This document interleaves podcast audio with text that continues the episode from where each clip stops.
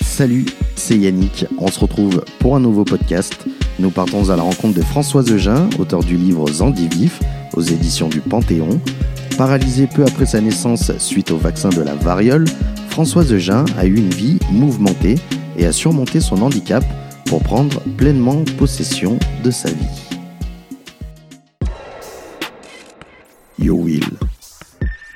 Never walk alone. Saison 2. Je vous souhaite une bonne écoute et pour une meilleure qualité audio, je vous conseille de vous équiper d'un casque audio. YB Voice. Pourquoi Zandivif comme titre? Eh bien, c'est-à-dire que euh, c'est vrai que ça paraît euh, un peu tordu comme, euh, euh comme titre. Zandivif, c'est c'est la vie d'un handicapé. Et Z et F sont mes initiales. Est-ce que vous pouvez vous présenter en quelques mots? Oui, euh, je, bon, je me nomme François Eugin. Je suis né le 27 août 1947. Donc, euh, ce qui fait que en signe astrologique, euh, je suis vierge et en signe chinois, je suis cochon. Donc, ça commençait peut-être mal ou pas, je ne sais pas. Et donc, en peu de mots, je, suis né à Paris et en peu de mots, à l'âge de six mois, j'ai un vaccin de la variole et, alors que je commençais à me tenir vraiment bien assis, etc. Du jour au lendemain, j'étais comme une poupée de chiffon et je me, je, je louchais et tout.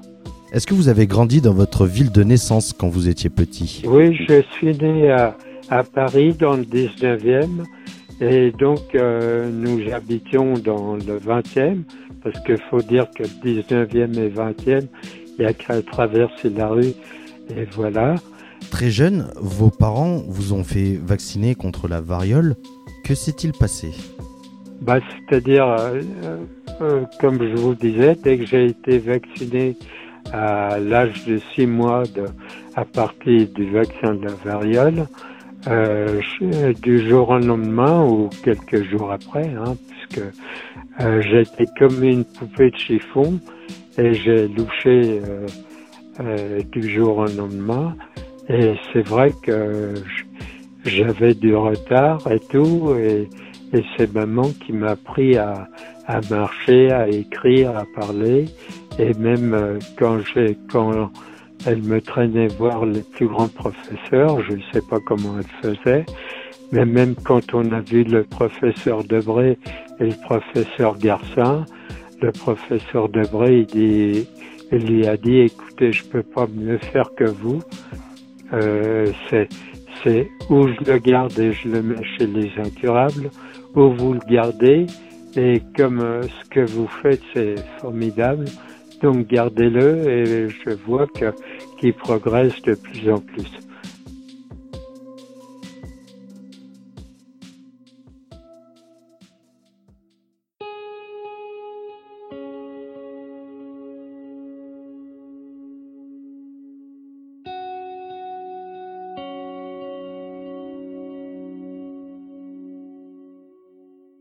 Quelles ont été les euh, conséquences physiques que vous avez eues, que vous avez subies par rapport à votre vaccin Eh bien, les conséquences physiques, c'est que jusqu'à l'âge de 6-7 ans, je ne marchais pas. Ou alors, euh, euh, c'est maman qui me prenait par la main jusqu'à 6-7 ans. Et heureusement, et là je ne sais pas comment elle a fait ou non plus, elle a vu un ostéopathe et l'ostéopathe, lui, me faisait penser à mon âge. Hein. Il me faisait penser au professeur Tournesol avec sa blouse blanche et ses lunettes. Il m'a dit de, de m'allonger sur sa table et il m'a demandé, il a demandé un moment de, de s'en aller. Elle a dit non, non, je reste. Et à un moment, je, je l'ai encore dans les oreilles. Il y a eu un gros crack et j'ai vu des larmes couler dans les yeux de maman parce que me demandez pas pourquoi, mais à partir de 6 ans, je me rappelle de tout.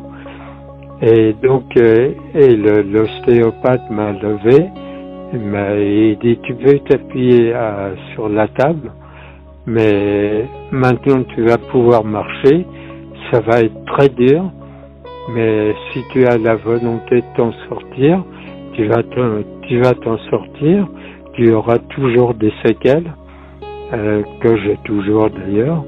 Hein, je marche un peu euh, de, guingois, mais donc euh, j'ai quand même fait ma vie normalement. J'ai j'ai même tenu à cœur de travailler dans des dans dans des boîtes, dans des entreprises qui sont dites normales.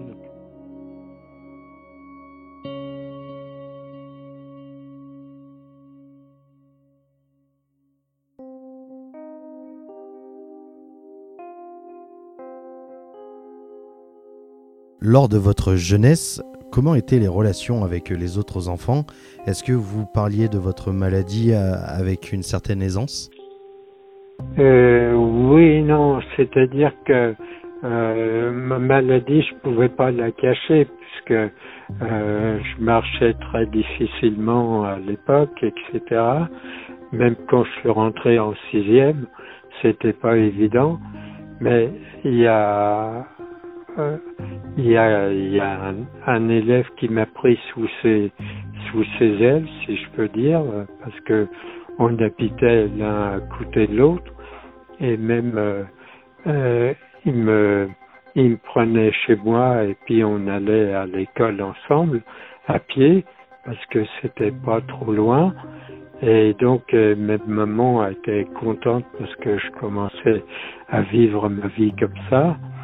Et là où j'ai eu de la chance, c'est que les autres, euh, alors c'était une école que de garçons. Hein, à l'époque, c'était ou de garçons ou de filles. Euh, il y a eu, euh, d'après ce que je me souviens, j'ai jamais été sous la sous la coupole de quelqu'un pour me tyranniser, rien du tout.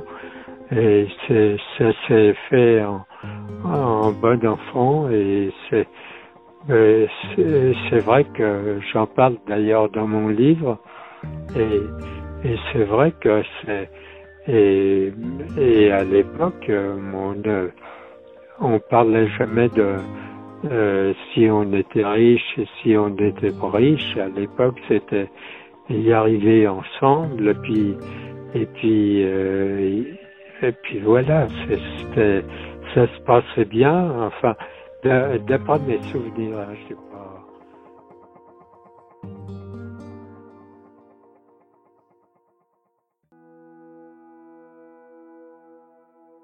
Cet élève dont vous me parlez, euh, dont vous évoquez, c'est votre ami Francis, c'est ça? Voilà, c'est Francis. Donc euh, euh, donc je on a été souvent ensemble, on a même euh, possédé des chevaux ensemble, etc. Euh, et c'est vrai que c'était euh, c'était vraiment euh, quelqu'un quelqu'un d'extraordinaire et qui comprenait qui comprenait tout et c'est vrai que lui il vit aussi peut-être parce qu'il vivait tout seul avec sa maman, etc. Donc euh, peut-être qu'il avait des, euh, une approche différente des autres, c'est possible.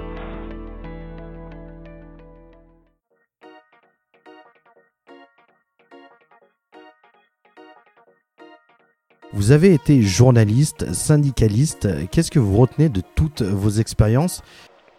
Bah, C'est-à-dire le journalisme, c'est-à-dire c'est quand mon ami là qui était photographe, il avait un autre ami qui, qui avait créé un, magazine qui s'appelait Les Motards.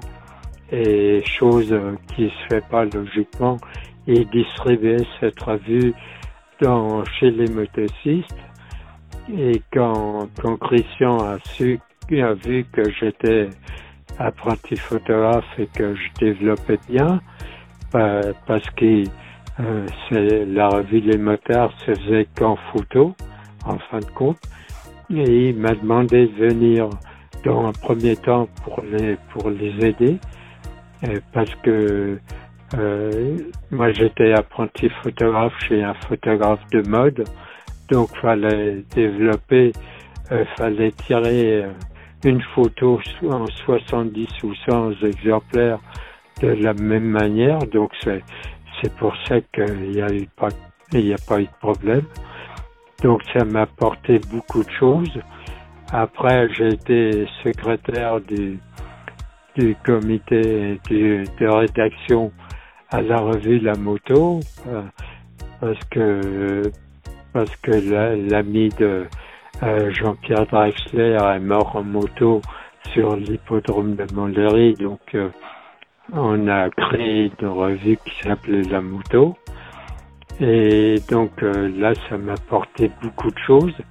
Ça m'a apporté, j'étais obligé non seulement de faire des, des, photos, des articles, mais aussi de, de compulser, de faire tous les euh, tout ce qui allait avoir dans, dans la revue. Donc euh, euh, voilà. Et puis après, je suis arrivé dans à Generali, enfin la compagnie d'assurance La France.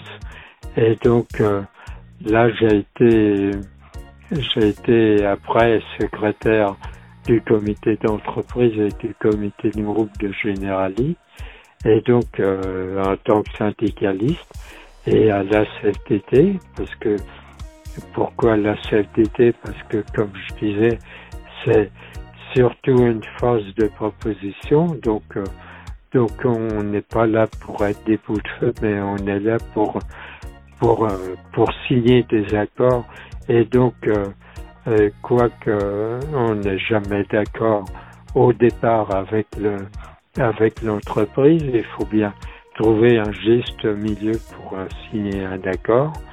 Ça m'a apporté beaucoup de choses et c'est vrai que ça m'a j'ai accepté d'être dans le syndicalisme en disant mais moi je veux pas être comme les autres. J'en vois trop qui sont syndicalistes et qui qui l'ouvrent jamais. Donc moi si je suis syndicaliste c'est pour, c'est pour apporter ma voix, c'est pour poser des questions, c'est pour, voilà, et donc ça m'a apporté beaucoup de force et beaucoup de, euh, à force de volonté, de persévérance.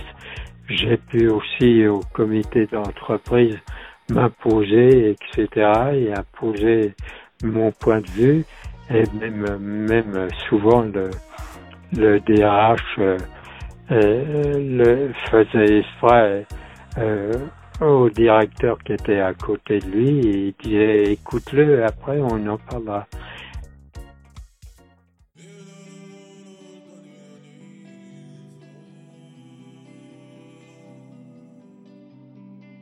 On peut constater au dos de votre livre votre passion pour la littérature ainsi que la musique. Je voudrais savoir un peu quelles sont vos inspirations littéraires et musicale ah, Mes inspirations littéraires, euh, elles sont un peu éclectiques, c'est-à-dire que ça peut être vraiment euh, du, du Victor Hugo euh, ou de Alexandre Dumas, mais c'est surtout la musique, euh, parce que nous, on est de, de l'époque, euh, j'ai 73 ans, hein, donc on, on est de l'époque de des années 60, des années 70. On est de l'époque du rock, on est de l'époque du jerk, de, euh, euh, donc euh, de son, de Summer, etc. Et donc ça, tout ça, ça berçait mes années et donc on faisait même euh, même quand on était en Vendée et on faisait des booms, je me rappelle à la tranche sur mer, on, avait des copains, on était dans quatre maisons et les quatre maisons euh, faisaient une boum par semaine, donc ça nous a bercé vraiment. Euh. Est-ce que l'amour a eu une place importante dans votre vie? Euh, Oui, bien sûr, peut-être passé. Quand je dis peut-être passé, parce que euh, j'ai été très. Alors, je ne sais pas si ça tient du fait que euh, j'avais un problème. J'étais très timide et, et c'est vrai que euh, les femmes qui me plaisaient beaucoup m'intimidaient encore plus que les autres. Enfin, et donc, euh, mais l'amour a tenu beaucoup beaucoup de place, oui. C'est-à-dire que à l'âge de 23 ans, j'ai connu une, une femme qui avait qui a qui avait euh, presque 20 ans de plus que moi et j'étais on était tombés vraiment amoureux et et c'est vrai que mais moi je me je me rendais pas assez compte que j'étais vraiment amoureux et donc euh, c'est bon c'est effiloché euh, de, de par ma faute et je crois que euh, mais c'est vrai que euh, plus, plus j'y pense, plus, plus j'ai des regrets là-dessus. Comment l'envie d'écrire votre livre Zandivif vous est-elle venue?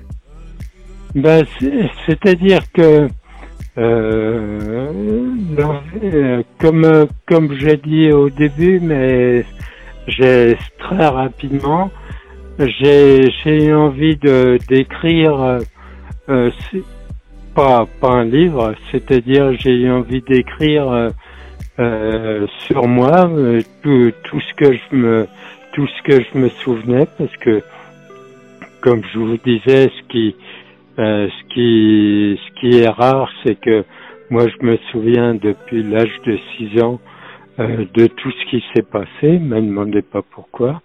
Donc j'ai eu envie de d'écrire quelque chose parce que je me suis dit, ça va peut-être m'enlever euh, des, des araignées que j'ai dans la tête.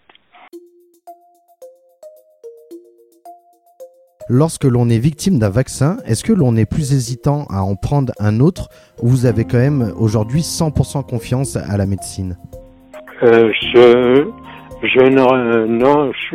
suis malgré malgré ça, je suis pour les vaccins. Pourquoi je suis pour les vaccins euh, tout simplement parce que euh, à l'âge de 8 ans, quand, quand je suis allé dans, dans l'école des paralysés de France et que le docteur m'a, m'a nous a reçus avec maman, et c'est le premier qui diagnostiquait le, le vaccin de la variole. Personne l'avait diagnostiqué ou personne n'osait le dire. C'était ça aussi. Et il dit, ben, cherchez pas, c'est le vaccin de la variole. Et il y avait un cas sur mille, ça fallait pas tomber dessus. Merci beaucoup et à très bientôt. J'espère que ce podcast vous a plu. Retrouvez toutes les actualités de YB Voice sur Facebook et Instagram. À bientôt.